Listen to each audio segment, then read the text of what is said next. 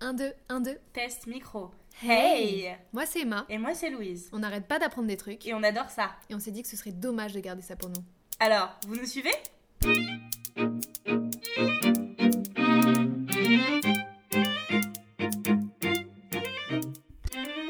Hello tout le monde, aujourd'hui c'est Emma et j'apprends à étudier à l'étranger avec Marie Blaise, qui est la CEO de Do It Abroad, une entreprise qui aide les jeunes à partir à l'étranger. Avec Marie, on a plus d'une heure de podcast, donc j'espère que vous êtes bien installés et puis c'est parti.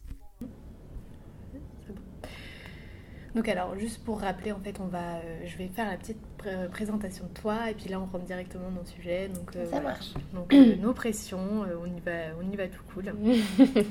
Euh, alors, je pense que ce qui est important, c'est de faire un petit disclaimer euh, en premier, Ça marche. à savoir qu'on se connaît. Oui. Donc euh, voilà, euh, tu m'as fait partir à l'étranger, tu m'as fait partir en Écosse. Euh, donc je voulais juste euh, le rappeler comme ça dans le podcast euh, pour, euh, parce que si on se tutoie, c'est normal. c'est vrai. voilà. Euh, donc je voulais commencer le podcast en fait euh, parce que je me suis un peu renseignée, j'ai regardé, euh, parce que tu es un peu présente sur Google, hein, j'ai regardé, j'ai tapé ton nom, tu as des petites vidéos tu es passée dans une euh, émission de télé. Oui, tout, sur Demande TV, c'est vrai. Ouais. Et euh, en fait, tu as dit justement que pour toi, le voyage, la découverte et l'aventure sont essentiels pour se construire et appréhender le monde qui nous entoure. Alors, je voulais savoir si tu pouvais développer un peu sur ce que tu as dit.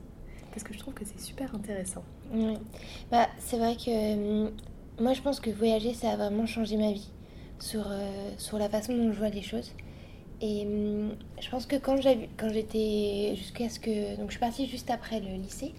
Et, euh, et avant, j'avais toujours cette impression que qu'il fallait fit in, donc il fallait rentrer dans, une, dans, une, dans un espèce de moule ou que j'avais du mal à, à m'identifier aux, aux gens qui étaient un peu autour de moi dans, les, dans, au lycée, au collège. Et je me disais que hum, et je me disais c'est bizarre, enfin je me sens pas comme cette personne. Ou à chaque fois j'essayais vraiment de me dire est-ce que je suis comme cette personne ou pas? Et en partant à l'étranger, en fait, je me suis rendu compte que c'était pas, enfin qu'il n'y avait pas forcément que les personnes qui avaient autour de toi, mais qu'il y avait plein, plein d'autres façons de voir la vie partout dans le monde et que les choses qui sont bien ou mal en, en France ou dans ton pays, finalement, c'est pas forcément des choses qui sont bien ou mal à l'étranger, où il n'y a pas forcément la même vision des choses. Et, euh, et pour moi, du coup, ça, pour en venir à ça, pourquoi ça, ça aide à aider à, une personne à se trouver ou à, à se découvrir? Parce que du coup, elle va pouvoir, euh, elle va pouvoir voir comment les gens fonctionnent, comment est-ce qu'ils voient la vie, et elle voir un peu par rapport à ça ce qui va la, ce qui, ce qui, à quoi elle s'identifie en fait. Et je trouve qu'on trouve sa propre culture en voyant plein d'autres cultures et en voyant un peu ce qui nous, ce qui nous, nous fait sens. Mm, mm, mm. Je suis tout à fait d'accord parce que justement, moi, j'ai découvert vraiment euh, euh, quelque chose de complètement différent quand je suis partie. Et j'ai cette impression que quand on reste trop longtemps dans un même endroit, en fait, on n'évolue plus. Et, et qu'on reste sur ses acquis, qu'on reste euh, sur ce qu'on connaît, euh, sur sa manière de penser. Et je trouve que partir à l'étranger, ça, ça t'ouvre l'esprit. Vraiment, moi, c'est ce que j'ai j'ai retenu le plus. Euh, et vraiment, et même euh, quelque chose, c'est que ça te fait apprécier encore plus que t'as toi, exactement. euh, la manière euh, dont fonctionne un pays, enfin, je veux dire, les aides qu'on a, les... Et euh, ouais, c'est vraiment, c'est ça, ça ouvre l'esprit. Mm. Et- Bah, en fait, ouais, c'est exactement ce que tu as dit, c'est que ça, tu sors de sa zone de confort, en fait. Comme quand tu pars dans un autre pays, bah, tes t'as pu tes repères, tes habitudes, et tu sors de ta zone de confort. Et il y a beaucoup de quotes euh, en, ce moment qui sont hyper à la mode, qui disent que la vie commence euh, outside of your own comfort zone. Mm. Et mine de rien, c'est vrai quand même, parce que quand tu es dans ta zone de confort, ben, t'es jamais vraiment... T'es challengé, mais à un autre niveau. Et quand tu te retrouves dans une autre culture où finalement, bah, même quand...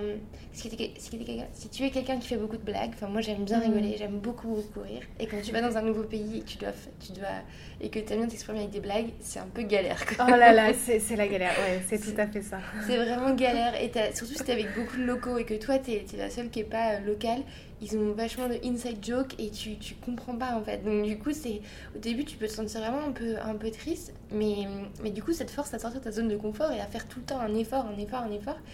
Et, euh, et comme tu dis, après, ben, tu, tu, euh, tu, du coup t'apprécies vachement ce que tu as à la maison parce que tu apprécies aussi la qualité de vie que tu peux avoir, mais Mm. tu apprécies aussi le fait d'avoir des tous ces moments de bonheur qui en fait sont pas forcément acquis autre part et je pense que ça ça nous donne un bon un, ça nous permet d'apprécier ça. Mais c'est vrai que quand tu restes longtemps dans un pays, bah, finalement, après, t'as. Là. On est dans une salle, la lampe vient de s'éteindre. Ouais. C'est c'est ça. c'est un peu bizarre. Euh, mais après, c'est vrai que si t'es longtemps dans un pays, bah, finalement, t'as ce pattern qui revient. De, ben, je, je connais, je, ça, je connais, j'ai à nouveau mes, insa- mes, mes blagues avec les gens que je connais, j'ai à nouveau cette zone de confort, les lieux que je connais autour et tout. Donc, ouais, t'as à, nouveau, t'as à nouveau ça qui se recrée. T'as tes amis qui sont ancrés. Et du coup, bah, après, c'est vrai que c'est à nouveau ce step où finalement, bah, ta courbe d'évolution, elle est moins élevée, je pense. Et ça qui peut être un petit peu frustrant parfois, quand on revient. Ouais, c'est, c'est... D'ailleurs, j'aimerais bien qu'on en parle un peu après de, de revenir justement. Peut-être à la fin du podcast parce que là Ouais. on est vraiment sur le partir. C'est vrai. Mais euh, alors, justement, si on peut commencer sur le partir, euh, je voulais savoir, est-ce que tu pourrais nous résumer un peu parce que donc du coup, euh, toi tu diriges Do It Abroad et est-ce que tu pourrais nous expliquer en résumé euh, ce que vous faites pour les étudiants? Et après on ira dans le détail sur euh, en fait les questions. J'ai un peu regroupé les questions que m'ont posées les gens une fois Mhm. que je suis revenue et si on peut développer après les, Ouais. ces questions. Ça marche. Alors, pour présenter Do It Abroad d'abord, donc ça a été créé au, en février 2017. Et notre mission principale, comme je disais, c'est vraiment de rendre accessible à tous les étudiants à l'étranger. Euh,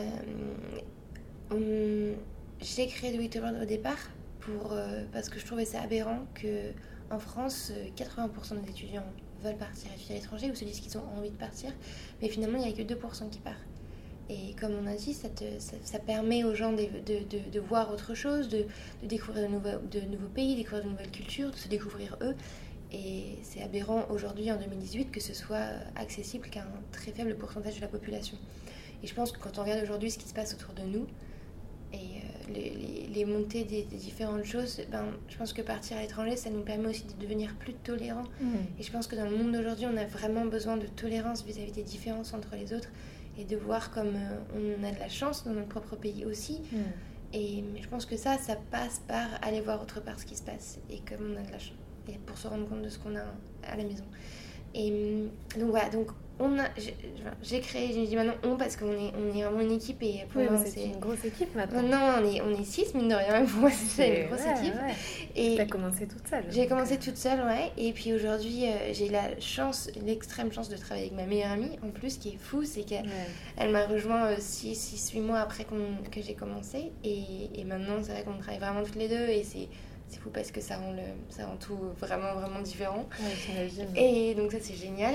Et du coup, notre, euh, ce qu'on fait, c'est que hum, on est parti du fait qu'on aidait simplement les étudiants à trouver une université à l'étranger. Et, euh, et aujourd'hui, on travaille et avec les étudiants français et avec les universités partout dans le monde pour du coup permettre aux étudiants de trouver leur diplôme parfait, donc euh, perfect degree à l'étranger en fonction de leur profil et en fonction de leur budget, en fonction de ce qu'ils ont envie de faire. Et s'ils ne savent pas ce qu'ils ont envie de faire, bah, les aider à trouver ce qu'ils ont envie de faire. Et ensuite, on travaille avec les universités pour leur permettre de recruter plus facilement les étudiants. Donc, c'est dire bah, comment est-ce qu'on rend le, le, le- le parcours d'admission beaucoup plus simple pour les deux parties, parce que finalement, c'est chiant, on peut le dire, et Mm. pour les étudiants, mais c'est aussi très chiant pour les universités derrière. Et ça fait peur aussi. Ça fait hyper peur. Moi, personnellement, ça me, ça me faisait peur quand tu vois tout Exactement. le travail qui t'attend. C'est ça. Et, en fait, euh, en fait c'est un truc qui est hyper inefficace. Enfin, c'est comme l'administration. Il y a beaucoup de choses qui sont inefficaces, mais c'est des processus qui ont été mis en place qui, aujourd'hui, avec la digitalisation, sont en train de complètement être chamboulés. Donc, nous, on se positionne sur ce truc-là, sur comment est-ce que ben, on permet aux universités de recruter mieux et plus rapidement en donnant aux étudiants un choix ben, faire, dans le sens où ben, tu choisis ce qui te plaît vraiment, pas, pas par rapport à ce que les universités, euh, voilà, telle ou telle université, tu devrais aller là. Non, c'est qu'est-ce qui, toi, te convient le mieux et, euh, et comment est-ce qu'on peut le rendre hyper simple pour toi de réaliser ton parcours à l'étranger? Ouais, c'est ça, la simplicité. Et alors justement, tu parles de choix et c'est marrant parce que ça me permet de faire une petite transition à ma prochaine question. Euh, comment choisir son pays? Parce que c'est vrai que bon, moi j'ai un parcours euh, un peu différent parce qu'en fait c'est plutôt, euh, on a choisi ensemble le diplôme d'abord Mhm. et ensuite on a vu pour le pays. Mais, co- mais comment justement Est-ce que tu as des, des, comment, des étudiants qui disent bah, je sais pas du tout, je veux partir mais je sais pas où? Ouais. Alors, c'est marrant parce que tu as plusieurs choses. Tu as et les étudiants qui disent ben, je sais pas où je veux partir. Euh, donc, il y en a qui l'avouent clairement, et il y en a d'autres qui, ont, qui osent pas dire qu'ils savent pas. Donc, ils vont dire bah, moi, je voudrais bien partir aux États-Unis ou au Canada. De toute façon, 80% des étudiants vont dire qu'ils veulent partir au Canada. Finalement, il y a peut-être que je crois que c'est 15% qui part au Canada. Mais au départ, 80% dit je pars au Canada. Et quand tu creuses un petit peu, pourquoi bah Parce qu'un étudiant, souvent, il veut partir dans un pays, donc euh, souvent, il a un petit peu peur, donc il dit bah, je veux partir dans un pays francophone ou euh, je veux partir dans un pays anglophone. Donc, c'est les deux choses qui reviennent beaucoup. Euh, maintenant, nous, on, déconstruit souvent la chose en disant bah, ok, si tu sais dans quel pays tu veux partir, est-ce que tu es sûr ou est-ce que tu es un petit peu ouvert? Et là, s'ils disent qu'ils sont un petit peu ouverts, ben, on sait que finalement, on a une marge de manœuvre et que finalement c'est peut-être pas forcément ce pays-là. Donc on essaie de comprendre avec l'étudiant pourquoi est-ce qu'il veut partir dans un certain pays. Et quand il sait pas, euh, on part d'une problématique déjà qui est très simple, c'est dire ok, est-ce que toi tu préfères faire des études gratuites ou des études payantes? Si tu préfères faire des études gratuites, alors là on sait qu'on a un, nombre de pays qui est plutôt limité entre ben, tout ce qui est les pays scandinaves, Écosse, tous les pays, quelques pays asiatiques. Et si euh, s'il a plutôt un budget assez conséquent et que ben, du coup il, veut faire une école plutôt privée et que ben, là on va le conseiller. Mais ce qu'on cherche toujours à comprendre c'est euh, est-ce que tu as envie d'une aventure ou est-ce que tu as envie d'un truc qui va pas trop te changer au départ, tu vois? Quel est le degré un peu de d'aventure, on appelle un peu ça, tu vois? D'accord, c'est ça, c'est ça le critère. Euh. C'est le critère, ouais. Hmm. Et souvent l'étudiant, il est assez, ça c'est une question à laquelle il répond assez facilement.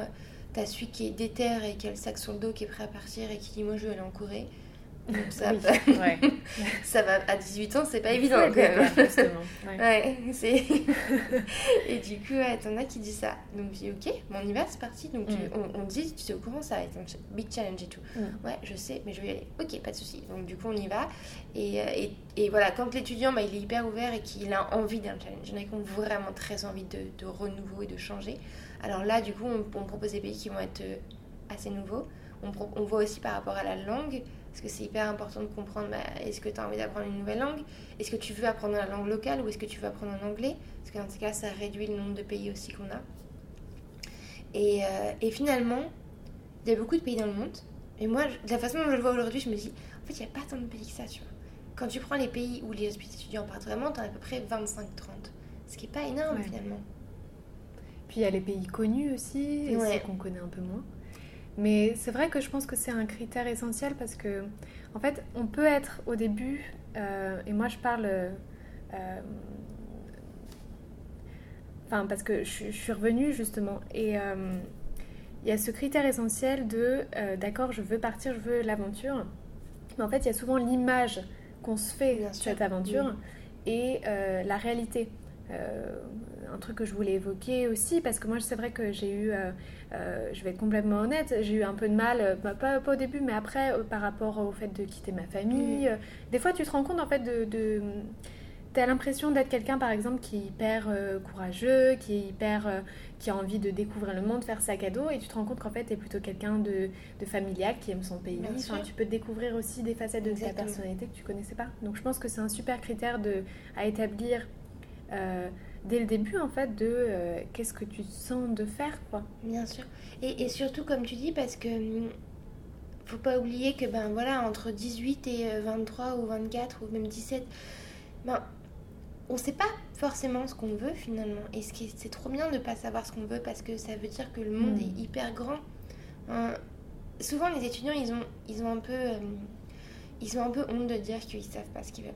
Et hum, parce que finalement on, t'apprend à l'école à, à, dire bah ok il faut que tu saches un peu quand même euh, enfin qu'est-ce que tu vas faire après le bac quoi. totalement, alors qu'en fait enfin mais moi euh, j'ai voulu faire mais 100 métiers différents mm, mm, finalement mm. je sais pas j'en ai fait aucun je pense de ce que je voulais faire mais enfin tu vois tu, tu, te dis il faut que tu fasses un truc et comme tu sais bah si tu veux être avocate qu'est-ce que tu connais des avocats? Peut-être que tu as quelqu'un un avocat dans la famille mais tu sais pas et du coup ben tu vas tu regardes Suits sur Netflix et du coup tu te dis bah peut-être que je vais pouvoir c'est exactement ça c'est exactement ce qui m'est arrivé moi tu vois c'est ça finalement alors que alors que la vie est différente mais on a mm. besoin quand on demande des réponses bah on cherche un peu où est-ce qu'on peut des réponses et, euh, et, du coup, ben, pas savoir, finalement, c'est pas grave. Et comme tu dis, peut-être que, peut que quand tu as 18 ans, euh, ben, tu te dis, je veux partir, je vais au bout du monde, j'arrête tout et tout, moi je pars. Et tu te rends compte que au début, tu as un peu le, hype du truc. Mm. Après, tu as un gros coup de mou et tu te dis, mais en fait, euh, mince, mais qu'est-ce que je fais? Enfin, tout manque. Plus j'adore la nourriture française et puis, et puis je peux pas rentrer le week-end vraiment avec mes parents alors qu'ils manquent trop. et, et, finalement, après, ça repart et puis après, ça redescend. Et, et en mm. fait, au fur et à mesure, tu te dis, ok, est-ce que j'aime assez pour oublier le fait que ça me fait hyper mal d'être loin de ma famille? Ou est-ce que, non, est-ce que finalement, ben, j'aime énormément, mais peut-être que j'aime ça comme un voyage et pas comme ma vie. Et je pense qu'il faut être hyper honnête là-dessus parce que, parce que, parce que ben, du coup, euh, moi c'est pareil, hein, quand j'étais en Australie, euh, j'ai vécu des roller coasters parce que ça, je pense que après en avoir parlé un peu avec euh, des gens justement à l'étranger qui ont fait la même chose que moi, je pense que tout le monde passe un peu par, par cette passe. Et je mm. pense que c'est important de le dire là aujourd'hui dans le podcast, que ça va pas être toujours tout rose, quoi. Mm. Enfin, Bon, à part le mec qui part en Corée, sac à dos, peut-être que, lui, peut que lui il est vraiment à fond, mais même. enfin... Même, mais je pense que lui il va avoir des coups de main, hein, des mm, trucs où il y a un moment en fait tu as envie de puis t'as envie de parler ta propre langue et t'as envie de craquer un bon coup en français. Et de manger du fromage. Et de manger du fromage, c'est ça. Alors moi j'aime pas le fromage et pas le vin rouge. Ah, bon, ça va, du coup j'ai pas eu trop de problème avec ça. Le pain m'a beaucoup manqué, mais et maintenant plus trop. Mais euh, ouais c'est vrai. Mais tu vois, je pense que t'as complètement raison quand tu dis il faut être honnête là-dessus et dire que et ça va être dur parce que t'as trop de gens qui euh, qui arrivent sur place et du coup t'as aussi le truc des réseaux sociaux en fait ouais. où t'as beaucoup de choses où tu, tu pars donc du coup tout le monde sait que tu pars. Donc là, du coup tout le monde c'est un peu le lot, enfin tu vois le truc, comme on dit, c'est un, un, peu en train de monter quoi. La minute est en train de monter, donc tout le monde sait que tu pars, machin, les cérémonies d'adieu et tout commencent. Et, et puis t'arrives là-bas, donc t'es dans le hype du truc, et puis à un moment t'as un coup de mou en fait. C'est les courses, c'est dur, machin, enfin c'est dur. Et, et moi, j'ai eu un coup de mou dans l'avion. Enfin, j'ai pris mon premier avion. En plus, toi, t'es partie en Australie, donc euh, le temps d'avion, c'était un peu long. C'était 24 heures. J'ai eu le temps de me décomposer. Ah. Autant dire que les 12 premières heures, c'était génial. J'étais sur une espèce de hype, donc c'est top. Et puis après, ben, je m'étais arrêtée à Abu Dhabi pendant genre 3-4 heures, donc j'avais pas dormi tout le long. Et puis après, c'est enchaîné les, les les, les, les, 14 heures de vol de Abu Dhabi-Sydney, tu vois. Mhm. Et j'étais un peu fatiguée, tu vois. Et quand t'es un peu fatiguée, tu te poses plus de questions.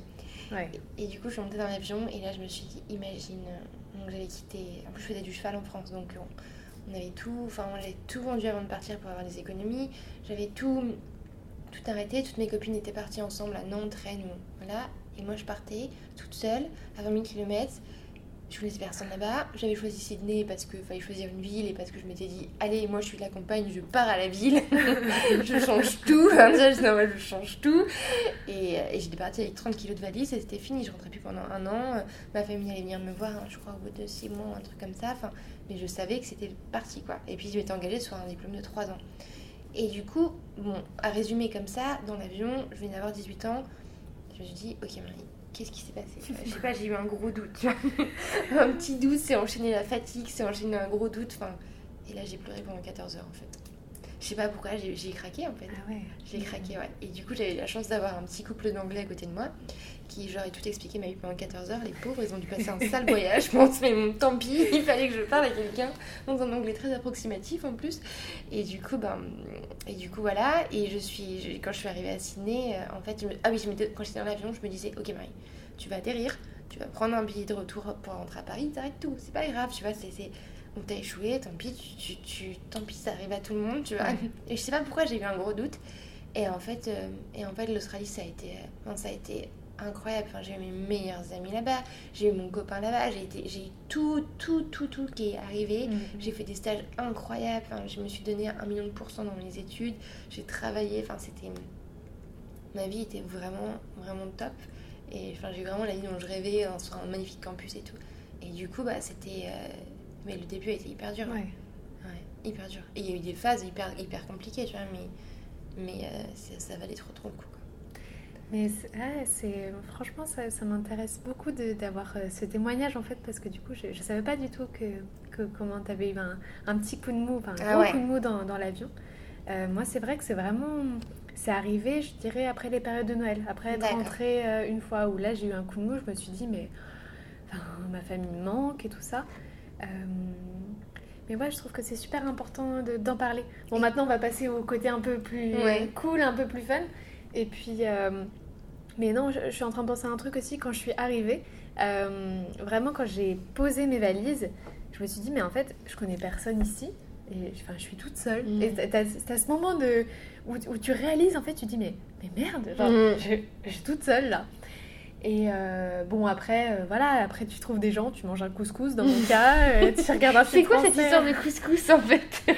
Non, mais en fait, j'ai dans mon campus, dans l'appartement où j'étais, où il y avait cinq autres filles, t'avais euh, une fille française, une fille belge, et la fille française avait fait un couscous pour le soir. Et on m'a dit, bah viens, on va manger un couscous. On a regardé un film français et tout. Je me suis dit, bon, bah c'est bon, là. Ça va, ça va aller.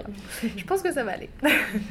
Mais euh, oui, je pense que je suis super contente qu'on aborde le sujet parce que je pense que c'est essentiel. Mhm. Il n'y a pas que euh, Instagram où euh, t'es Tout là en est mode, beau, tout est beau, ouais. tu pars à l'étranger, c'est génial. Tu prends l'avion, t'arrives, tu fais déplier tes valises, tu fais ta valise, Voilà. nanana, enfin tu rencontres des gens trop cool, l'université est trop belle et tout. Enfin, faut, faut... voilà. Mais le problème c'est que moi je pense que c'est vraiment un gros souci parce que les gens voient que Instagram, Facebook Mhm. et les posts qui est incroyable et, et ta vie qui est trop cool quand t'as marqué ça, ça, ça sur ton Facebook et ça, ça sur ton LinkedIn et ça, ça, ça sur ton Instagram.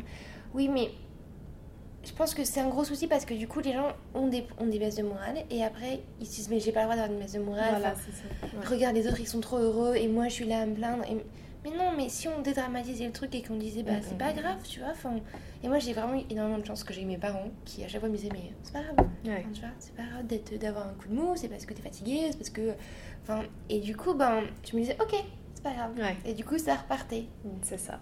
et je pense que c'est important de dédramatiser les choses en fait Et encore une fois, ça peut être en même temps une super expérience et en même temps tu peux avoir des coups de mou. Quoi. bien sûr exactement quoi Mm. la vie est pas je pense que c'est pas blanc Ouais, ou noir ouais, c'est ça. Et peut-être que les coups de mou, c'est ce qui te permet de prendre des décisions, c'est ce qui te permet de te dire, bah, de t'apprendre à te connaître, de dire, ok, en fait, j'ai besoin de d'avoir euh, un ancrage hyper hyper important j'ai besoin de parler à ma famille plus souvent j'ai besoin d'habiter en France j'ai besoin de plein de choses et je pense que finalement si- tant que ça nous aide à apprendre à nous connaître du coup c'est une bonne chose Mais à contrario, si tu le fais pas, bah, tu vis toute ta vie en te disant bah, j'ai envie de partir à l'étranger Mhm. ou j'aurais aimé partir à l'étranger. Moi, toutes les amies qui me disent bah, j'aimerais partir à l'étranger, tu vois, qui utilisent comme ça euh, le conditionnel. Et euh, mais en fait, c'est tellement mieux de le faire et Ouais. de te rendre compte en fait si ça te plaît ou pas, si tu as envie de continuer l'aventure ou pas. Exactement. Euh, juste le faire et te rendre compte si ça te va quoi. Et puis, ou sinon, ne pas. Enfin, ouais, c'est ça. Et puis te dire. Enfin, je pense qu'il faut pas se mettre un objectif de malade en mode ok, je pars, j'arrête tout, je pars. Je pense que c'est c'est pas la bonne chose à faire, mais Mm, peut-être se mm, dire ok, je pars et je vais voir en fait. J'ai Ouais. pas de plan. Avouer que honnêtement, j'ai pas de plan. Mais je vais essayer. Je vais essayer de faire le maximum et je verrai comment ça se passe quoi.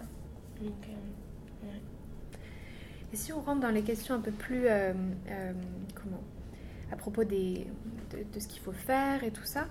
Euh, quand est-ce qu'il faut s'y prendre? Parce que moi, par exemple, l'exemple, ce qu'on ce qu'on a fait ensemble, on a commencé à faire les démarches quand même en juillet. Et je Mhm. me suis, on, c'est un- on a inscrit mon dossier à l'université en août, je crois Ouais. deux semaines avant la rentrée. Donc, euh, bon, je suis peut-être pas un cas à part, tu dois en avoir d'autres, mais euh, quand est-ce que quand est-ce qu'il faut s'y prendre dans le cas normal à peu près? Bon alors déjà ton cas ton cas n'est pas isolé parce que on a eu beaucoup de beaucoup de choses où euh, où euh, nous le mois d'août c'est censé être un mois qui est calme finalement. Ouais, En fait pas du tout parce que tu as le toujours les ah c'est le pic c'est toujours le les, les dossiers les dossiers qui arrivent en dernier ou les dossiers où il y a eu un souci du coup bah il faut refaire un truc et du coup bah et puis les universités c'est du public ou c'est de l'administratif et en fait euh, elles vont dire que ça prend enfin voilà c'est assez compliqué de, de... maintenant quand t'as pas de partenariat avec les universités c'est hyper compliqué de dire ok les gars il nous faut une réponse sous 7 jours ou Mhm. s'ils répondent pas, enfin tu veux pas aller les voir et dire écoutez, il va falloir se décider ou un truc comme ça. Donc normalement, euh, voilà, nous ce qu'il faut faire c'est qu'il faut hum, le plus tôt le mieux parce que finalement tu as le choix. Parce que plus t'attends et moins t'as as de pays. Parce que déjà si tu passes euh, janvier, bah Canada c'est mort, États-Unis c'est mort. ouais, c'est ça. C'est ça en fait. Donc du coup, si, si tu, si tu, dans, t'as des pays où tu peux t'y prendre jusque, jusque septembre, hein. enfin jusqu'au septembre. euh, Mais le problème c'est que Quel pays par exemple? Alors, je pense que tu as, par exemple euh, en Angleterre, tu as des moyens de rentrer dans des universités à une semaine de la rentrée. D'accord. L'Écosse, avant, c'était possible. Dans l'idée, ils disent tous les ans que c'est possible. L'année dernière, ça a à nouveau été possible. Ouais. Donc bon, c'est... En gros, dans l'idée, enfin, dans ce qui est écrit, c'est pas possible. Donc, quand tu as un truc qui est écrit qui est pas possible, bah, c'est un peu compliqué de dire, euh, ok, ce sera bon on Mhm. peut pas trop s'engager là-dessus. Mais euh, quand il reste de la place, t'as toujours moyen de faire du forcing. Maintenant, plus tôt tu t'y prends, si tu t'y prends en septembre d'avant, bah du coup t'as vachement t'as tous les pays. Mais tu vois, les États-Unis ça ferme au mois de novembre quoi. Donc ça va Ouais. hyper tôt.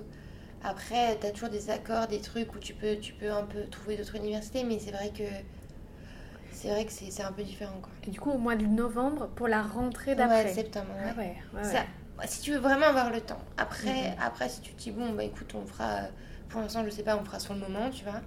On peut toujours trouver des solutions, mais c'est vrai que ça devient plus stressant parce qu'après, souvent, les gens, quand ils s'y prennent à la dernière minute, ils veulent une réponse tout de suite. Alors que Mhm. finalement, ça va pas plus vite d'avoir une réponse quand tu t'inscris au mois de juin Ouais. quand tu t'inscris au mois de novembre, quoi. Donc, comme euh, souvent, bah, t'as le bac qui arrive et puis t'as le, t'as les, les parcours sup et puis il faut que tu ailles sur Parcoursup et tout, bah, c'est un peu compliqué. Que si tu t'y prends en avant un an en avance, tu peux avoir une réponse un an en avance et te Ouais. dire, bon, bah au moins j'ai ça, tu vois. Ouais, c'est sûr. Donc après, euh, Ouais, et puis pour toi, c'est plus rassurant. quoi. C'est plus rassurant. Et au niveau des critères des universités, Ouais. euh, quel type de critères vous avez J'imagine qu'en fonction des pays, qu'en Mm. fonction des universités, ça change. Ouais. Euh, Qu'est-ce que tu peux nous parler un peu des critères? Ouais, alors, ce qui est fantastique aujourd'hui, c'est que euh, t'as pas un dossier qui peut ne pas passer à l'université. Enfin, c'est pas possible. T'as des, des- vraiment des diplômes pour tous les dossiers. Donc aujourd'hui, euh, que tu viennes d'un bac général avec euh, mention très bien ou d'un bac pro avec sans mention, tu peux trouver un diplôme à l'étranger. Euh, ça, va du, du BTS à l'étranger au, au, bac plus 5. Quoi. T'as vraiment plein de trucs différents. Maintenant, les universités, ce qu'elles regardent beaucoup plus à l'étranger qu'en France, c'est ta motivation. D'accord. Elles regardent beaucoup moins les notes que, que en France, où elles sont beaucoup moins arrêtées là-dessus. Après, ouais, c'est bien d'avoir un 12, 11, 12, c'est pas mal quand même parce que du coup, ça t'aide à. T'auras pas de porte fermée. Après, si tu tapes dans les grosses universités qui sont les top, enfin, les top anglaises ou les top américaines ou, ou même les top australiennes, donc elles vont te demander un 15-16. Ouais. Ça va vraiment dépendre des universités en fait. Le, le- le- le classement dans le monde, euh, il est hyper important pour les gens. Et du coup, ben, c'est de la loi de l'offre et de la demande. Plus il y a de demande, plus d'universités. Et moins, quand elles n'ont pas la place, ben, elles sélectionnent par la moyenne quand même. Quoi. Mais euh, après, pour les, pour, par exemple, toi dans ton cas, pour Mhm. l'Écosse, en Écosse, c'était beaucoup à la motivation en fait. Ils te Ouais, demandent c'est vrai. 11, mais après c'est 12, mais c'est la motivation. C'est ça, moi pour la petite histoire, j'ai passé euh, une interview par euh, WhatsApp en plus, même pas par Skype, je me souviens, sur mon iPhone. Et, euh, et voilà, tu passes une interview avec le professeur principal. Il te demande un peu ce que tu as déjà fait. Moi, pour le coup, pour le journalisme, il m'a demandé si je faisais partie d'un journal étudiant. Enfin voilà, c'est vraiment sur la Mhm. motivation, c'est exactement ça. Exactement. Et, et, et sur la motivation, du coup, et voir, en gros, ce qu'ils veulent vraiment, c'est voir si oui ou non la personne va fitter dans la classe, en fait. Mm, mm, mm. Parce que, par exemple, par exemple, nous, on travaille avec beaucoup d'universités qui disent, bah, nous, on veut juste un 10 au bac. Par contre, on veut avoir un- une interview avec les étudiants pour Ouais. être sûr que ça fit et qu'on... Désolée. Pour être sûr que ça fit et qu'on n'aura pas un, qu'on n'aura pas un, un- comment ça s'appelle un, un étudiant qui va pas finalement être intéressé par notre programme ou qui va être un mauvais élément dans le sens où qui va si c'est une si c'est une- un diplôme qui doit être assez ouvert d'esprit qui va être hyper non réfractaire et tout ça mhm. ils veulent pas ça donc là ils peuvent ils peuvent du coup dire bah non parce que pas pour tes notes mais parce que tu nous sembles pas la bonne personne D'accord. Et au niveau, pas de problème. au niveau du niveau de langue, est-ce Mhm. que on peut un peu euh, parler de ça? Est-ce qu'il faut être chose. bilingue ouais pour aller dans le pays? Alors toi qu'est-ce que t'en penses? Alors, moi je pense que quand même ça aide. C'est-à-dire que pour toutes les procédures euh, que j'ai dû faire, euh, c'est-à-dire euh, la banque ou alors avoir un numéro d'assurance sociale ou des trucs Mhm. comme ça, euh, quand tu le fais tout seul, c'est sûr que ça aide. Après, euh, voilà, moi je connais des gens qui sont partis, euh, qui parlaient pas un mot d'anglais, qui sont partis, qui ont réussi quand même. Donc euh, bon. Maintenant, alors je suis assez d'accord là-dessus avec toi. Euh, c'est-à-dire que ça va beaucoup aider. Si t'es bilingue évidemment ça t'aide. Maintenant maintenant il y a en fait pas du tout parler anglais et il y a connaître quelques mots. Et du coup, déjà, juste pour rentrer à l'université, parfois l'université, elle va demander un, test d'anglais. Donc si elle demande un test d'anglais, il faut le passer. Nous, on essaie de travailler un maximum avec les universités pour les négocier et pour pouvoir dire que le bac, une certaine note au bac, c'est euh, l'équivalent d'un test d'anglais. Ça évite aux étudiants de devoir passer un test, c'est hyper compliqué de passer un test et c'est cher, c'est vraiment très cher de passer un test de langue. Donc du coup, bon, si, euh, si on oublie l'université et que du coup on peut rentrer sans test de langue à l'université juste avec une certaine note au bac en anglais, après, si je parle pas bien anglais, qu'est-ce qui va se passer quand j'arrive dans le pays? Bon, bah alors déjà, il va y avoir plusieurs choses. C'est que quand j'arrive, euh, si j'ai quelques bases, je vais toujours réussir à me faire comprendre. Enfin, À part si t'es avec un mec qui parle super bien anglais, parce que du coup tu vas le laisser parler, et du coup tu vas te dire, moi je sais pas parler. Ouais, c'est vrai. Alors que c'est ça, hein, parce que du coup tu dis, putain, et tu l'écoutes parler, et tu dis, moi je pourrais jamais faire ça, je, je communiquerai jamais. Alors que quand t'es tout seul, ben t'es obligé. Donc du coup tu trouves des mots, tu, tu fais un truc, enfin tu vois, tu parles avec les gestes, exactement, tu, tu montes ton téléphone, t'écris un truc, enfin ça passe en fait. Et du coup je pense que c'est là où c'est hyper fort, c'est que là t'es vraiment en dehors de ta zone de confort. Et du coup quand t'es vraiment en dehors de ta zone de confort, ta learning curve, quoi, ta courbe d'apprentissage, elle augmente, mais hyper, hyper rapidement en fait. Ouais. Parce que tu te dis, bah mince, de toute façon, j'ai pas le choix. Donc euh, il faut y aller.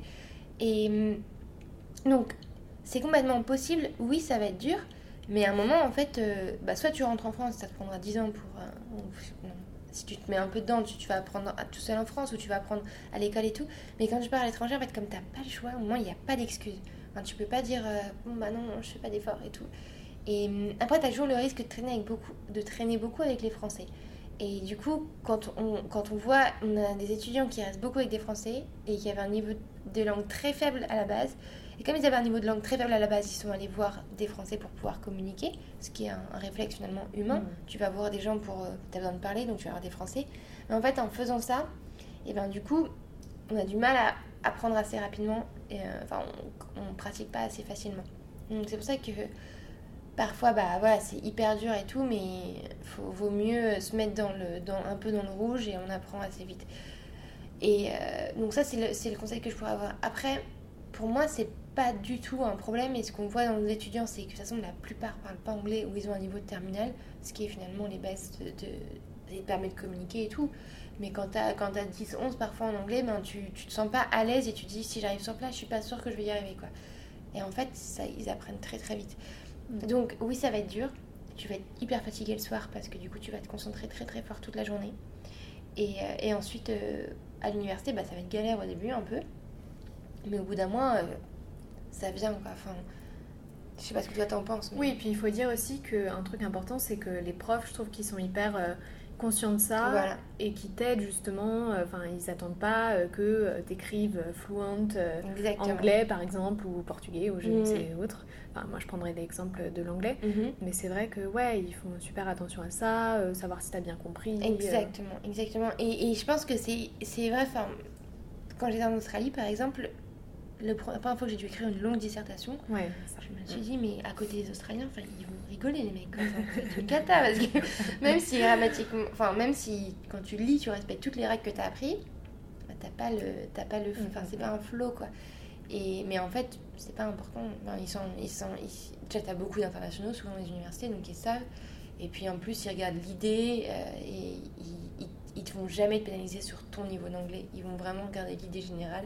Et s'ils arrivent à comprendre ce que tu dis, c'est bon quoi. Et pareil en cours, ils vont pas. euh, Enfin, si t'es appelé au tableau à faire un truc, ils vont pas dire écoute, je comprends rien de ce que tu dis. Mm, mm, mm. Non, ils vont faire un effort et ils vont demander de répéter peut-être, mais ils vont pas te pénaliser à cause de ça. Et ils sont encore plus admiratifs, j'ai envie de dire. Ouais, c'est vrai. Parce que justement, toi, t'es quelqu'un qui maîtrise pas la langue, Mm. et du coup, ils sont là, genre, waouh, enfin, franchement, t'as du culot de venir, t'as du culot de faire des dissertes dans une langue que tu connais pas, enfin, donc, euh, ça, Exactement. cet aspect. Tu te démarques, ouais, et puis ils- ils- comme tu dis, ils sont admiratifs, quoi. Ils se disent, mais mince, c'est déjà dur pour moi, mais en fait pour elle. Au niveau du budget, Mhm, euh, j'avais envie de parler du budget, euh, du coup, des frais de scolarité, mhm. et aussi du budget de la vie de tous les jours. Alors, si on peut commencer par euh, les frais de scolarité. Euh, moi, si je, pense, si je parle de moi, en fait, j'ai eu justement la bourse du gouvernement en Écosse. Mhm. Donc voilà. Euh, mais comment ça se passe euh, au niveau, par exemple, du Canada, des États-Unis? Parce qu'encore une fois, il y a beaucoup de gens qui veulent partir là-bas, mais les frais de scolarité sont énormes, Énorme. énormissimes. Euh, comment ça se passe? Est-ce qu'on peut avoir une bourse euh, française? Est-ce que Mm. Alors, du coup, euh, en effet, c'est une question qui vient peut-être euh, 20 fois par jour. C'est pas facile d'y répondre. Euh, donc, pour, pour l'Écosse, on a la bourse du gouvernement, on l'aura encore en septembre 2019, on sait pas après. Ouais, on sait Mais c'est vrai que c'est. Voilà. Pour. Si je prends par étapes, donc dans les pays gratuits, on a l'Écosse, après on a les pays scandinaves qui sont tous gratuits, donc ça, il n'y a pas de, pas de frais de scolarité. Plus après, on a l'aide du gouvernement au niveau, de, au niveau des frais de vie, ils te donnent, ils te donnent des, des aides tous les mois pour t'aider à payer ton loyer, pour t'aider à payer tout ça, parce que le coût de la vie est assez élevé, mais du coup, ils donnent beaucoup d'aide pour, que, pour inciter les étudiants à rester D'accord. dans les pays scandinaves. Après, pour tout ce qui est euh, du coup le Canada et les États-Unis, c'est un dossier qui est hyper euh, touchy parce que euh, les États-Unis, du coup, t'as la bourse Fulbright, t'as plein de choses comme ça, mais honnêtement, vu la hauteur des frais de scolarité, si t'es pas un sportif de haut niveau ou si t'es pas, si t'as pas des notes transcendantes, Mhm. c'est hyper dur. Donc oui, tu vois, nous, nos universités, par exemple, elles vont offrir 50% de, de, de bourse aux étudiants. Mais 50%, ça te demande quand même de débourser hein, peut-être 7 000 ou 10 000 euros. Quoi. Mhm. Donc c'est vraiment énorme. Après, ce que je trouve qui est vraiment bien aujourd'hui, enfin moi c'est des, c'est des systèmes que je trouve assez intelligents parce qu'on ne peut pas rendre l'éducation gratuite partout, Enfin, c'est pas possible. Pas aujourd'hui, en tout cas peut-être que ce sera possible après, mais aujourd'hui c'est pas le cas. Donc je trouve qu'il y a un, un moyen qui est assez bien, qui est mis en place par le gouvernement anglais, où tu as une bourse du gouvernement. Mais en fait, la bourse du gouvernement c'est un prêt, Mhm. et le prêt tu commences, il est sans intérêt, il est sans intérêt tu commences à le rembourser qu'une fois que tu travailles et que tu gagnes plus que 25 000 pounds par an. Oui, c'est ce que faisaient mes amis. euh, Voilà. Et, et, pour, et moi, je trouve qu'elle est vraiment bien, cette bourse, et je la trouve intelligente parce que, euh, parce que tu vas pas payer si tu, si tu gagnes pas d'argent, et tu vas pas payer si tu gagnes pas assez d'argent, en fait. Donc c'est calculé, je crois que c'est 5% après de ton salaire qui est prélevé ou un truc comme ça. Et je trouve que, je trouve que c'est une belle incentive dans, incentive dans le sens où... hum, bah, tu, tu te dis oui c'est vrai je pars un prêt- avec un prêt sur le dos mais c'est un prêt qui va juste me coûter quand je gagnerai de l'argent. Donc finalement bah, peut-être que c'est un investissement aujourd'hui. J'emprunte de l'argent du futur mais je le Voilà, j'investis faut peser le pour et le contre, être vraiment conscient de dans quoi tu t'engages. exactement. Euh, après, moi, c'est vrai que je suis contente de ne pas avoir euh, de prêt que je vais devoir Mm. rembourser, mais euh, en même temps, quand je regarde justement des gens que je connais qui sont partis et qui payent leurs études, euh, c'est vrai qu'ils sont partis dans des trucs vraiment spécifiques euh, et ça va leur être bénéfique. Mm, bien sûr Donc, euh, ouais, c'est vraiment que- quelque chose auquel il faut réfléchir, euh, encore une fois, peser le pour et contre. Et c'est un investissement, enfin, c'est vrai que c'est un investissement, oui. Après, honnêtement, on a beaucoup d'étudiants qui choisissent des universités très chères parce qu'ils pensent que c'est un gage de qualité, alors que. alors que franchement, on sait que c'est pas vrai. Et de l'autre côté, ben, parfois, par contre, prendre un truc privé ou, ou une université qui est hyper reconnue, ben, finalement, c'est un gros nom sur ton CV. Je pense qu'après, ça dépend aussi de ce qu'on veut. Euh, à un moment, si le but c'est de partir à l'étranger pour apprendre à se découvrir, il n'y a pas besoin d'aller dans une université chère, il n'y a pas besoin d'aller dans une université. euh, Je, je pense qu'il faut vraiment dédramatiser le truc de aller dans une top university ou un truc comme ça. Mhm. C'est pas, c'est pas essentiel, mais du tout. Et, euh, et aujourd'hui, en France, quand on est au lycée, on dit bah va en prépa pour aller dans grandes écoles, pour aller en machin.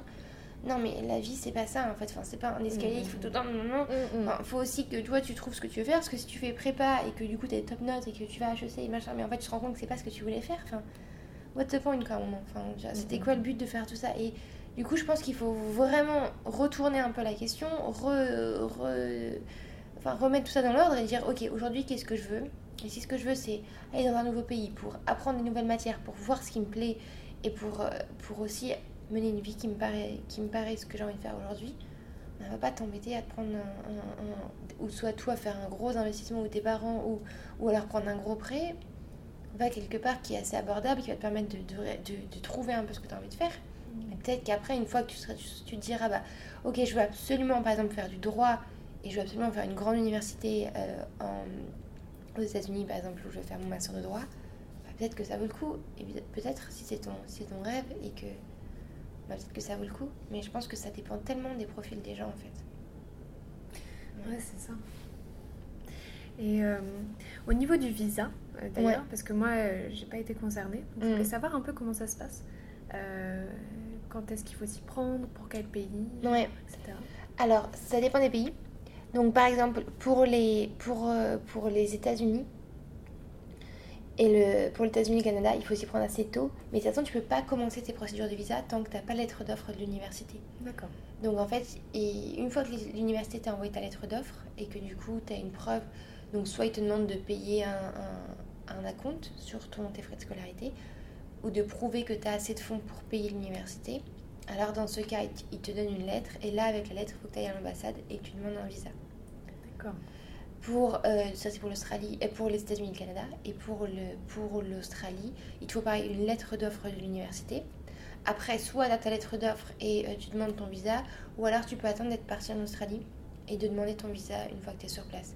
Donc pour l'Australie, c'est pas embêtant parce qu'ils sont hyper sympas sur le visa. Tu peux avoir un visa touriste pendant 3 mois. Donc c'est assez facile. Le Canada, c'est pas un peu plus compliqué? Si c'est comme les États-Unis, Ouais. c'est hyper compliqué le Canada.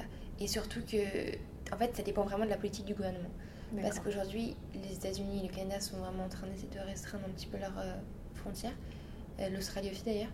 Et on voit quand même que ce qui est bizarre, c'est que en 2018, tu as quand même beaucoup de pays qui sont un petit peu moins sympas sur les visas. Mhm. Alors il faut savoir qu'en France, je crois, en, je sais plus combien c'est, je crois qu'on est le quatrième pays avec le visa le plus puissant. Je crois. On est même devant l'Allemagne. Enfin, c'est un truc comme ça. Donc, en, en gros, on a le pa- passeport le plus, un des passeports les plus puissants, et ce qui fait qu'on a les facilités. Enfin, on était, c'est beaucoup plus facile pour nous d'avoir un visa. Et euh, mais en tout cas, ouais, pour, pour ces pays-là, c'est hyper fastidieux. Et ça, encore une fois, c'est. Après, ce que je pense, c'est que honnêtement, c'est juste de l'administratif. Mhm. Donc pour moi, c'est plus, plus embêtant, par exemple, d'aller mettre. euh, Enfin, c'est plus embêtant de trouver son diplôme, tu vois. Que une fois que tu as juste le visa, c'est juste des papiers qu'il faut remettre Ouais. ensemble, C'est de la paperasse. mettre tout ça. ça va, de toute façon, le visa va passer. Mais il faut juste que tu les bons papiers. Donc c'est de la paperasse.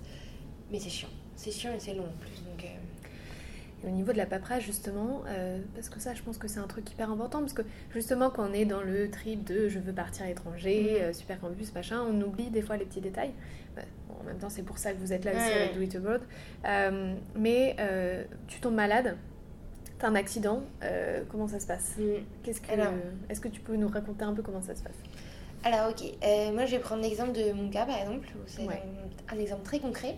J'étais en Australie et euh, il m'est arrivé un petit truc, bref, je devais subir une, une opération du ventre. Ah, merde. J'allais juste chez le médecin parce que j'ai un peu mal au ventre.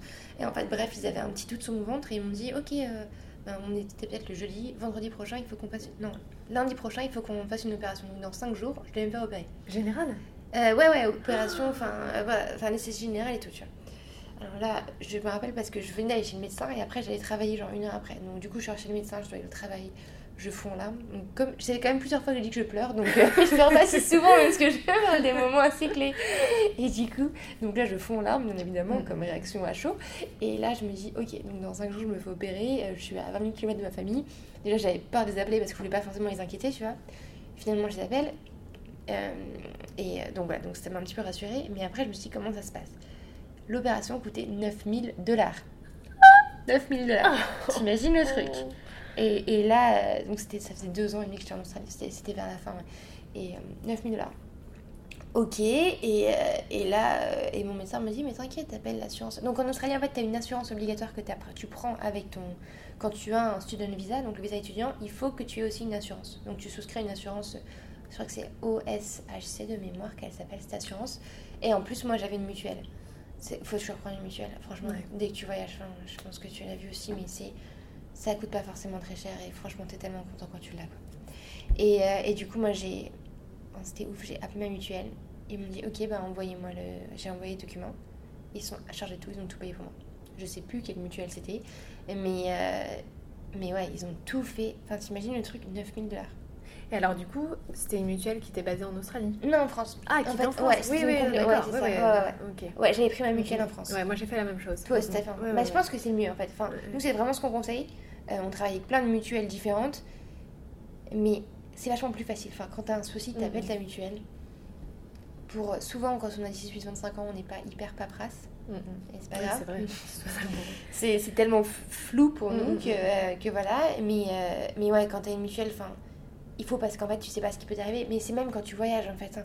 Je, je vois, j'ai encore vu autrefois un truc sur une, une fille qui était euh, en, en Asie, qui a eu un accident de scooter. Enfin, mais ça va tellement vite. Et, Mhm. euh, et quand t'es en Asie et- ou quand t'es en, quand t'es en Australie encore, au moins t'es es vraiment t'es entre de bonnes mains quoi. Mais quand t'es en Asie dans un pays, dans un Enfin, pays tu qui peux est te pas faire hyper euh, par une grosse tarentule. oui, euh, c'est vrai, c'est vrai. Tu pourrais, ouais. Mais, mais en Asie, tu sais, quand tu quand tu quand t'es t'as un accident de scooter et que t'es au milieu de la cambrousse et que finalement, qu'est-ce qui va t'arriver? Bah, t'es bien content d'avoir une assurance qui va euh, envoyer un hélico qui venir te chercher et en fait, on se rend pas compte le prix que ça coûte. C'est impressionnant. Et, euh, et en fait, chaque jour que tu es à l'hôpital, bah, ça décompte, quoi. Ça décompte, ça décompte, ça décompte, ça décompte. Donc, faut vraiment faire attention à ça. C'est un peu le truc un peu chiant à mettre en place. Finalement, c'est pas long, mais c'est un truc, au moins, t'as la tranquillité d'esprit. En fait, tu penseras jamais tant que t'as pas de pépin. Mais quand t'as un pépin, tu dis, ah ouais. Ouais. Et puis, ça dépend le pays dans lequel tu voyages, mais euh, où t'étudies. Mais c'est fou parce que euh, le médecin peut être hyper cher. Et euh, en France, ça, ça coûte rien. Enfin, on se fait tout rembourser. Bah, c'est ça. C'est là que tu te rends compte qu'en C'est France. là que tu te rends euh, compte, on en revient à ce voilà. qu'on disait au début. Ouais. Qu'en France, en fait, c'est fou comme t'es bien. T'es vachement bien remboursé, t'es vachement. T'as besoin d'aller voir un spécialiste et une ordonnance, t'y vas. Enfin, tout va bien en fait. Mais allez, vois en Australie, euh, t'as besoin d'aller voir un dermato, un truc comme ça, c'est 250 dollars et c'est pas remboursé en fait. Enfin, Mm. bah, ça fait cher le, mec, tu le vois 10 minutes. Hein. Ouais. Il encaisse quoi. Donc, euh, ouais. Donc ce que vous dites euh, à tous les étudiants, en fait, c'est de prendre une mutuelle Ouais, française avant de partir. Mm, Nous, on travaille avec plusieurs mutuelles et, euh, et on, on recommande toujours une mutuelle. Ouais, il faut toujours faire ça. C'est pas, franchement, c'est vraiment pas très cher en plus une mutuelle. Je aberrée. Comment, enfin, c'est un truc qui me, les assurances, c'est un truc qui me fascine parce que je me dis, mais euh, moi, c'était clairement en déficit avec moi. Enfin, clairement, c'était pas. Je crois que d'ailleurs, cette assurance, on l'a changé après. On a changé la mutuelle parce que j'ai pas pu renouveler mon contrat. Mais ouais, c'était Ouais. un truc comme ça parce que clairement, enfin, moi, c'était pas une bonne affaire du tout. Euh, au niveau du logement, je voulais en parler un peu. Ouais. Euh, quelles sont les options qui se présentent aux étudiants quand ils veulent partir à l'étranger Mhm. Euh, Parce qu'encore une fois, alors moi personnellement j'ai été dans un campus universitaire, on a, on a vu ça ensemble, Mhm. j'ai pris une chambre dans un campus universitaire. Mais est-ce qu'il y a d'autres options Mhm. Euh, Quand tu es en France, est-ce que tu peux prendre un, un logement personnel de loin ou Bien, alors, alors franchement, euh, je déconseillerais le truc du chercher un appart en ligne et le trouver en, dans, dans du privé en fait, sans aller voir parce que Ah, ça, il y a ça, il faut jamais faire. tellement de scams quoi. Enfin, et les gens ils sont bloqués pendant 6 mois après, c'est horrible. Ouais. Donc, euh, par contre, si on n'a pas envie d'être en résidence universitaire, ce qui peut se comprendre pour des étudiants par exemple qui sont assez, euh, je sais pas, comme peut-être euh, 20 22, 24, enfin, un truc comme ça et qui veulent être indépendants ou ok, pas de souci, et qui veulent leur propre logement, eh ben, de ce que je conseille tout le temps, c'est de prendre un Airbnb pendant peut-être 2-3 semaines, d'aller chercher un appartement. Ouais. Mais après, euh, c'est c'est toujours un peu plus laborieux. Mais, mais ouais, c'est parfois, c'est t'as plus de flexibilité en fait. Dans l'université, t'as des chambres de proposer, des appartements de proposer, faut choisir ça. Puis après, ben, c'est assez réglementé quand même sur place. Donc je sais pas ce que toi, ton expérience que c'était. Bah, moi, je dirais qu'on en revient à ce qu'on disait au début, c'est-à-dire euh, t'es MacGyver ou tu l'es pas. Mm. Et euh, c'est vrai que tu te fais une idée du voyage et quand t'arrives et que déjà t'as à gérer justement le fait d'être tout seul et tout, si en plus t'arrives et t'as pas d'endroit Mm. de chez toi qui est euh, qui t'est attribué, en fait, ça peut être un peu compliqué. Moi, j'étais contente d'arriver et de savoir que bah, c'était là que j'allais rester, Bien que j'avais mon campus, j'avais ma chambre, Mm. c'est bon, c'était fait quoi. Si en plus t'arrives dans un endroit, tu sais que tu vas pas y rester et que t'as la pression, que en même temps que tu commences euh, une nouvelle université dans un nouveau pays, tu dois trouver un logement en même temps. Bon voilà, C'est un peu, ouais. c'est un peu un challenge. Et puis en plus, euh, et puis en plus, je pense que c'est compliqué de trouver un appart en France, mais à l'étranger, c'est encore un autre truc parce que du coup, Mhm. t'as comme le barrière de la langue, t'as des contrats à signer, tu sais pas trop ce qui est compris dedans, ce qui est pas compris dedans. Enfin, une machine à laver qui pète, tu sais pas trop si c'est toi qui l'as remboursé ou pas. Enfin, des trucs où. Mhm, mhm. hum, moi, j'ai pris que les résidences universitaires jusqu'à mon master où quand je suis partie à Barcelone, j'ai eu un, un Airbnb pareil pendant 3-4 Ouais. semaines. Après, j'ai logé avec des copines et après, on a trouvé un appartement. Mais euh, déjà, c'était une horreur à trouver. Et une fois que c'était trouvé, en plus, on a signé des contrats. Et euh, heureusement que j'avais une copine qui était bilingue et espagnole. Mais je me disais, enfin, on n'a jamais eu une pète dans l'appart, enfin, il était top. Mais je me disais, si on avait eu un problème, bah, c'est toujours plus ta, ta personne qui t'entoure en fait. Donc, ça qui est un petit peu embêtant. Ouais, et puis pour gérer, je pense, euh, j'imagine, euh, tout ce qui est caution et tout à distance, parce que souvent la caution, bah, c'est tes parents. Ouais, Euh, gérer ça à distance, c'est un peu. Déjà, dans le Mm. pays, c'est compliqué. ouais. Bah, c'est pour ça qu'à distance, moi, je conseillerais vraiment jamais de prendre un appart à distance. quoi. Après, voilà, si t'es sur place et que t'as ton appartement et qu'il te demande, euh, tu sais que tout est safe et qu'il te demande, bah voilà, il faudra verser trois, trois loyers d'avance. Ok, bon, on a un contrat qui est en règle, on est sûr. Enfin, faut vraiment, faut avoir un bon feeling aussi. C'est vrai que, honnêtement, moi, c'est un truc que je conseille vraiment pas. Parce que il y a rien de plus chiant que de pas avoir un truc bien où tu peux rentrer le soir déjà. Ouais.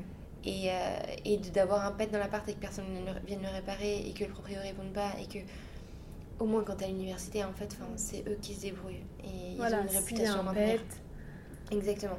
Ils ont une réputation à maintenir. C'est dans les contrats que, bah voilà, de toute façon, tout est compris dans le, dans le, dans le, dans le logement. Et à un moment, enfin, t'as la tranquillité d'esprit, quoi. Oui, puis un truc aussi, euh, moi je me suis rendu compte cette année en prenant un appartement euh, toute seule en fait, c'est que quand j'étais en Écosse, j'avais mon logement et comme tu dis, tout était compris dans le logement, Mm. c'est-à-dire euh, les charges, l'eau, l'électricité, s'il y avait notre, notre évier qui était bouché, il y avait Mm. quelqu'un qui venait pour le déboucher, enfin c'était luxe quoi, et pour un prix qui n'était pas, pour un prix qui était pas exorbitant, Mm. je crois que mon premier logement c'était, bah, tu dois peut-être t'en souvenir aussi, c'était 400 euros et puis Ouais. ensuite je suis passée à un logement encore moins cher à 300 euros à peu près. c'était vraiment pas 300. cher. Mm. Ouais, ouais, parce qu'en fait, on s'est mise euh, à deux Ouais. avec une amie à moi. Et donc, du coup, euh, ouais. Et, euh, et là, tu te rends en fait. vraiment compte Mm. que, euh, que c'est pas cher. Au début, tu peux dire, oh, 400 euros, c'est déjà pas pas mal. hein, ouais. Mais en fait, non. Quand tu penses que oui, qu'il y a les charges qui sont comprises, Bah, bien sûr. mm. c'est vraiment pas cher, quoi. Et puis le truc d'un d'un robinet qui pète hein, pour 60 balles, enfin Mm, de plein de petits trucs comme ça, si ça arrive, t'es vraiment dans la merde en fait. Que c'est quand tu passes par du privé, donc ça peut paraître un petit peu moins cher au départ. Mais finalement. Et le euh, Wi-Fi. Le Wi-Fi Ah ouais. gratuit aussi. Il était bon le wifi sur le campus? Il était très bon. Alors par bien. contre, un petit tip, euh, je le dis Ouais. comme ça. Euh, si vous voulez streamer euh, des films, il faut faire attention et utiliser le câble Ethernet qui, qui Mmh. donne parce qu'en fait, il bloque. euh, Ah, la Wi-Fi? Ouais, il bloque la Wi-Fi sur certains sites illégaux et tout. Ouais, ça m'étonne pas. ouais. Donc euh, voilà, le petit, le petit Sur le câble, c'est mieux, ouais. le câble Ethernet. Puis en plus, c'est plus rapide le câble que la wifi, donc C'est vrai. mal. ouais. Bon, après, c'est chiant des fois parce que quand t'es au salon qu'il n'y a pas de câble Ethernet. euh, Oui, c'est vrai que c'est c'est un peu c'est- compliqué, c'est vrai que mais- c'est embêtant. On sent le vécu. C'est ça. Euh, une petite question aussi. Euh, bon, je pense que là, on va pouvoir parler de notre expérience à toutes les deux. Euh, comment trouver un job quand tu es à l'étranger? Est-ce que c'est un peu compliqué? Donc là, je pose la question et je vais y répondre Mm. aussi. Mais toi, par exemple, de ton expérience Alors moi j'ai jamais eu de problème. Franchement j'ai vraiment eu alors j'ai vraiment eu beaucoup de chance aussi. mais que ce soit en Australie, en Espagne, à chaque fois j'ai eu un job hyper vite. Donc je pense qu'en Australie ça a dû me prendre 3-4 jours où j'ai imprimé mes CV, j'ai été les déposer partout. Ouais. Et une nana m'a rappelé, je travaillais dans un café, je travaillais là-bas pendant un an et demi. Euh, et après mes stages, euh, j'étais assez rentre tu vois, donc euh, quand je voulais un stage, Mhm. j'y allais, j'y allais, j'y allais. Et pareil, c'est comme ça. Et en Espagne, euh, en Espagne, j'ai fait plein de boulots différents, mais euh, celui que j'ai préféré, c'était vendeuse de bracelets euh, pour sortir dans les boîtes de nuit euh, sur la plage. Ouh. C'était assez drôle parce que moi, je ne sors pas beaucoup, Ouais. pratiquement pas du tout. Et du coup, je vendais des bracelets sur, les, sur la plage pour sortir dans les boîtes de nuit. Et c'est trop drôle parce qu'il fallait que je parle des boîtes alors que je n'y allais pas. Et du coup, c'était hyper marrant. Enfin, ouais, ça, c'était un- un- un- une expérience très drôle pour apprendre à, à vendre. C'est une très bonne expérience par contre, parce qu'il faut que tu ailles voir les gens, tu leur parler, faut être hyper sociable et tout, donc c'est assez Mhm. marrant. Mais euh, pour revenir à ça, je pense que c'est plutôt. euh, je pense que pour moi, c'est pas très compliqué. J'ai- des, des échos que j'ai, ça dépend vraiment des gens et ça dépend vraiment des pays aussi. Ça dépend vraiment des pays, mais euh, ça dépend de la situation économique du pays et ça dépend ce que tu es prêt à faire aussi. Enfin, faut, faut, voir. Et par exemple, l'Espagne, tu parlais euh, espagnol euh, fluent Non, ou alors ça pas du tout. J'ai assez honte job, de euh, Ah, j'ai parlé anglais. D'accord. Bah, Ouais. le truc, c'est que. Alors, déjà, à Barcelone ou à Madrid, tu peux vachement t'en sortir en anglais. Ouais. Et, euh, et moi, je parlais vraiment pas mon espagnol. Je parlais que aux touristes en plus. Donc, je parlais que anglais, ou même parfois, je parlais français aux touristes. Mais là, c'est là où je suis pas très fière de moi. C'est que j'ai fait tout mon master en Espagne, mais je l'ai fait à l'ESAD, donc cours étaient en anglais. Mm, mm, mm. Et du coup, euh, et du coup ben, j'ai jamais trop pratiqué mon espagnol du tout. en fait. En fait, tu sais comment euh, commander des tapas en espagnol. Voilà, mais- c'est ça, exactement, exactement. Faire des petites courses, comprendre le prix, tout ça, dire bonjour, faire, avoir une petite conversation. Mais, euh, mais ouais, c'est- pas terrible parce que j'ai pas très bien travaillé mon espagnol, quoi. C'est marrant parce que j'ai une amie, euh, Emma, justement aussi, qui est partie euh, à Madrid et elle me dit mais enfin voilà j'ai pas parlé une fois espagnol quoi parce Ah, qu'elle était euh, dans une coloc avec euh, que des étrangers et puis ils parlaient anglais quoi. Bah c'est ça. Mais c'est fou parce que t'as as beaucoup de pays où c'est comme ça. Enfin, les pays non anglophones, parce qu'à chaque fois, la langue. Je trouve ça assez ouf, moi, que la langue de tout le monde parle ensemble, c'est anglais. Enfin, Ouais. c'est- fou de, de se dire que. Pourquoi tu vois enfin, Et c'est pour ça, les, les anglophones, les, quand ils disent, bah. Moi, je parle pas d'autres langues parce que de toute façon, qui que je rencontre, veut Ouais. me parler anglais en fait, donc euh, je parle que anglais. Et c'est marrant, n'empêche. hein. Mm, mm, mm. t'as toujours le réflexe de, de parler allemand. Toutes mes, j'ai j'ai énormément d'amis qui sont de plein de pays différents et on parle plein de langues différentes, mais même si elles, elles vont parler un peu français et moi je vais parler un peu espagnol ou je vais parler un peu une autre langue, on va toujours parler anglais ensemble. Et en même temps, je trouve ça génial Ouais. parce que bon, même si l'espéranto euh, n'est pas arrivé à ses fins, au moins on a trouvé une sorte d'équivalence en Bien fait. Enfin, moi, je me souviens que j'ai fait une soirée à un moment euh, en Écosse et il y avait euh, une colombienne, il y avait une suédoise, euh, il y avait, j'allais dire une belge, mais ça compte pas. il y avait, euh, euh, enfin voilà, il y avait plein de nationalités, un italien, enfin. Et euh, on arrivait à tous se parler Bien sûr. Et à être autour d'une table et, et à parler nos pays, à parler notre culture. Donc, dans ce sens-là, je trouve que c'est génial, quoi, d'avoir euh, une langue qui te permet de, de parler à tout le monde, quoi. Ouais, ça c'est ouf parce que, parce que ça casse vraiment les barrières entre les gens finalement. Et, et, et c'est assez drôle parce que tout le monde s'approprie un peu sa langue en plus. L'anglais en plus, tout le Ouais. monde se l'approprie un peu. Et quand tu parles que avec des internationaux anglais, bah, je te rends compte que finalement le vocabulaire reste assez limité. parce que quand vous êtes tous un peu euh, beginner ou machin au début, moi je me rappelle que j'étais partie à Boston quand j'étais à 17 ans et j'étais que avec des, des étrangers qui étaient espagnols ou un peu en- européens, enfin de trucs comme ça. Et on parlait anglais, mais on parlait un anglais qui était hyper, euh, hyper basique en fait. Moi, on arrivait tous à se comprendre, on s'exprimait vachement bien. Fait, je te rends compte qu'on utilisait tellement peu de mots. Oui, puis c'est marrant aussi les accents. Enfin, t'as un mélange euh, d'accents qui est. Je, je sais pas si ça te fait ça aussi, mais moi, par exemple, quand je suis avec quelqu'un, euh, bah, je vais prendre l'exemple de mon ami suédois justement, euh, qui parle avec un accent. Bah, des fois, je, je prends l'accent aussi. Bien sûr, ça, ça me mm. fait parler avec. Enfin bref, Ouais, c'est vrai. vraiment. mais ça, un- un- ça permet un beau mélange. Ouais, et puis t'as vachement d'émotions qui se trans- traduisent dans un. Enfin, qui se transmettent dans un accent, je Mhm. trouve. Les Espagnols, quand elles parlent anglais, enfin. C'est, c'est, c'est- tu sens la chaleur et tout, et, euh, et au contraire, les Allemands, c'est très, Ouais. très sérieux. Ou... C'est ça que je trouve ça assez, assez drôle. Enfin, parfois, t'as l'impression qu'il y a des gens veulent, disent des choses, parce que du coup, avec leur accent, ils le disent d'une certaine façon, mais en fait, c'est pas l'émotion qu'ils veulent traduire, mais toi, c'est ce que t'entends. Mm, mm, C'est fou les lost in translation, enfin les trucs Ouais. que tu. les quiproquos que ça peut créer et tout. Enfin, Ah c'est ça, c'est hyper drôle quoi. on en revient sur l'humour et tout. Ouais. Mais euh, je sais pas aussi, euh, là je rentre sur- dans le sujet, mais j'ai pas l'impression. Est-ce que tu as l'impression toi aussi que quand tu parles anglais que ta personnalité change, enfin, Mm. que c'est c'est plus trop toi. J'ai l'impression de parler une langue différente, ça, Ouais. ça te change. Moi, on, on me dit souvent que j'ai pas la même euh, intonation de voix quand je Mm. parle en anglais. Euh, et qu'ils ont l'impression de pas, pas me reconnaître en fait. Ouais, Donc, ouais. euh, je sais pas si t'as la même impression, mais.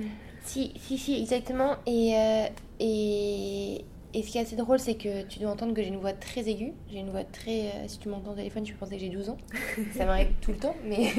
Et, et ce qui est assez drôle, c'est que si je parle français pendant longtemps, alors du coup, j'ai cette voix-là en français. Et si je me mets à parler anglais d'un coup, alors j'ai une voix beaucoup plus grave. Ouais. Et le contraire, si je parle tout le temps anglais, j'ai une voix comme ça. Et si je parle et du coup quand je reparle français, j'ai une voix plus grave. Du coup, j'ai l'impression enfin je pense que c'est parce que quand tu quand tu changes, du coup tu te reconcentres, je sais pas. Mm, mm. Mais par exemple, moi ça me fait moins peur de faire une présentation devant beaucoup de gens en anglais Ah, mais c'est ça. qu'en français. Toi aussi ça. Mais moi, c'est exactement ça. Enfin, Ouais. J'ai fait du théâtre aussi euh, en Écosse. Mhm. Et euh, j'avais l'impression que, que. Mais en fait, je pense qu'il y a l'aspect aussi que, que du coup, c'est pas exactement toi et que tu permets plus de choses. Parce qu'en Oui. fait, comme c'est pas ta langue, Bien sûr. T'as as une espèce de un espèce de voile qui, qui Mm. se met devant toi où tu t'oses faire plus de choses. C'est très Mm. dur à décrire, mais voilà, c'est pas exactement toi et du coup, bah, t'oses faire euh, beaucoup plus de choses. Mm. Ouais. Bah t'es pas jugé, en fait t'as l'impression que t'es pas jugé pour ce que tu fais. Ou je sais pas comment dire, mais moi j'ai l'impression que j'étais pas jugée pour... euh, vous- je- quand je parle anglais, c'est pas, c'est pas ma langue maternelle du tout. Et du coup bah j'ai l'impression que je fais... Comme tu dis que c'est une autre personne, enfin Ouais, que tu prends une autre personne. Et du coup bah c'est un peu un rôle en fait que tu joues.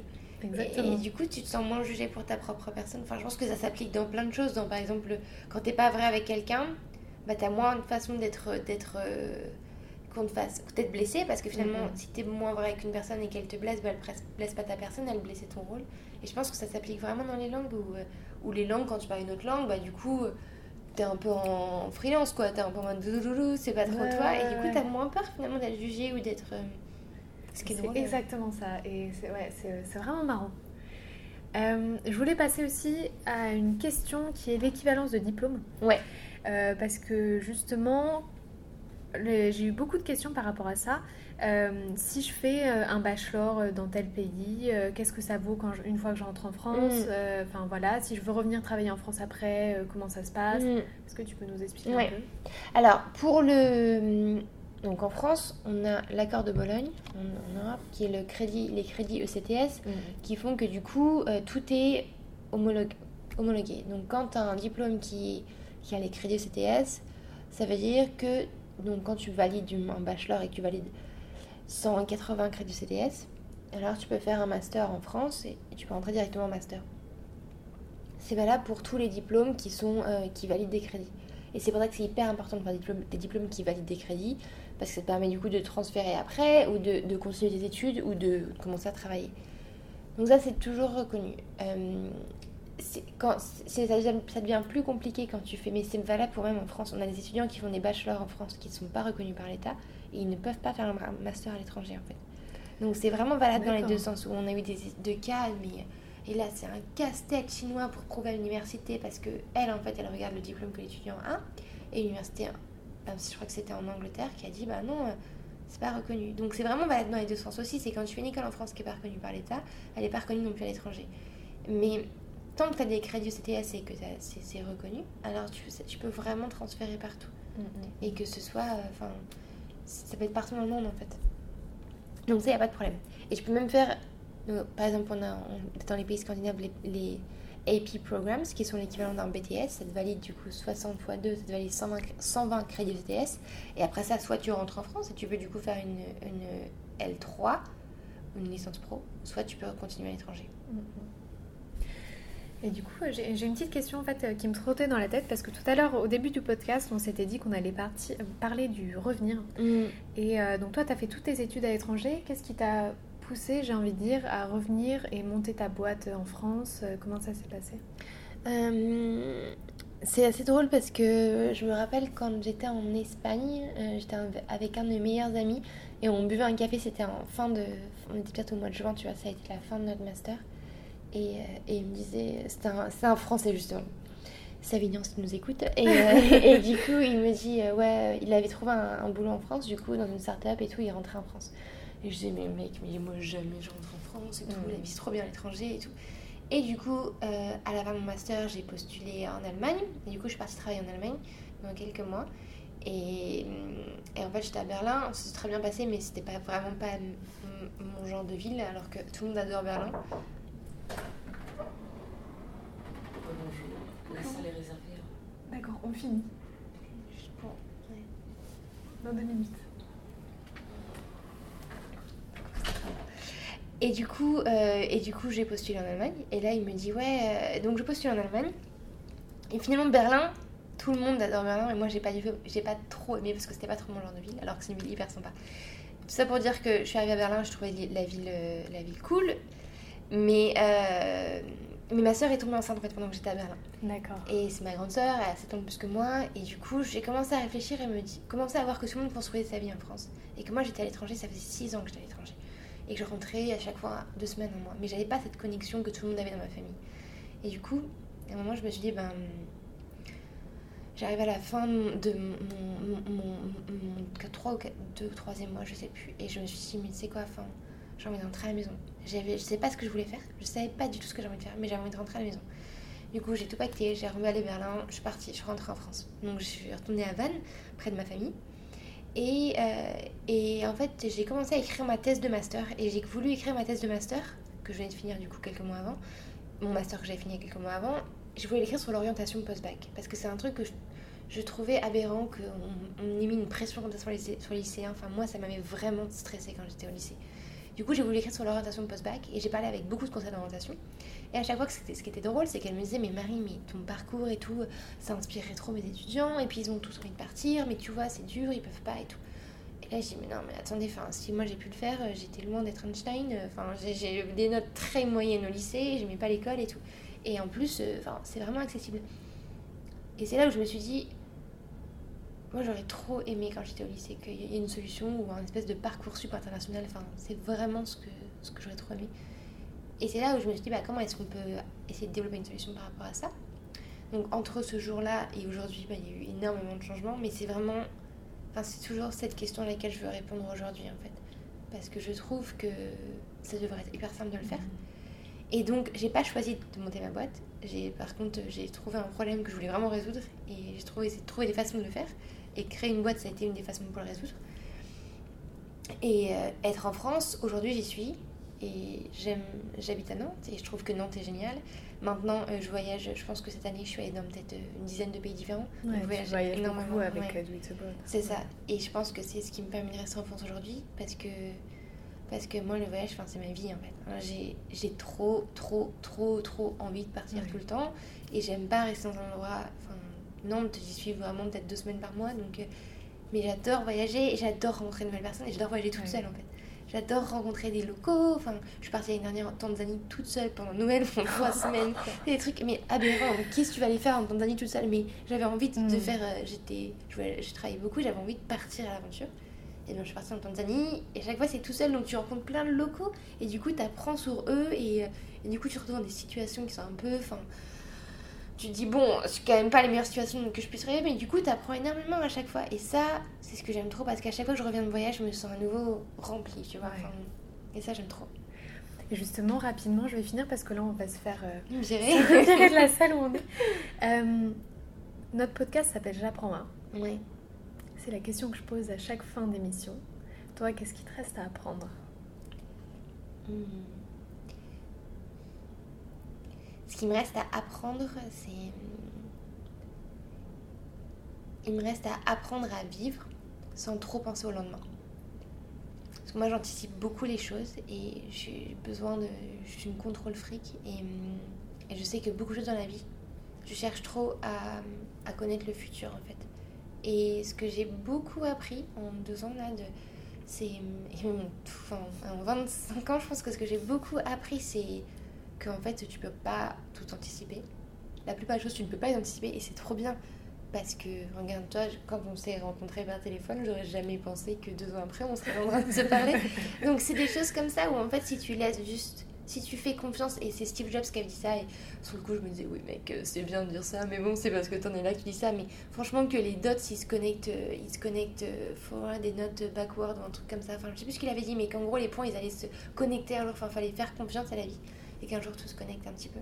Et moi, j'ai du mal parfois à juste relax et penser que tout va se sort out in the future. Donc, du coup, c'est ça qui me reste vraiment à apprendre, et c'est ce qui me, ce qui me passionne aussi. Bah, C'est une belle note pour finir à méditer. Je, je suis d'accord. Merci beaucoup, Marie. Bah, merci Emma, merci pour ton podcast, c'était vraiment cool. Super.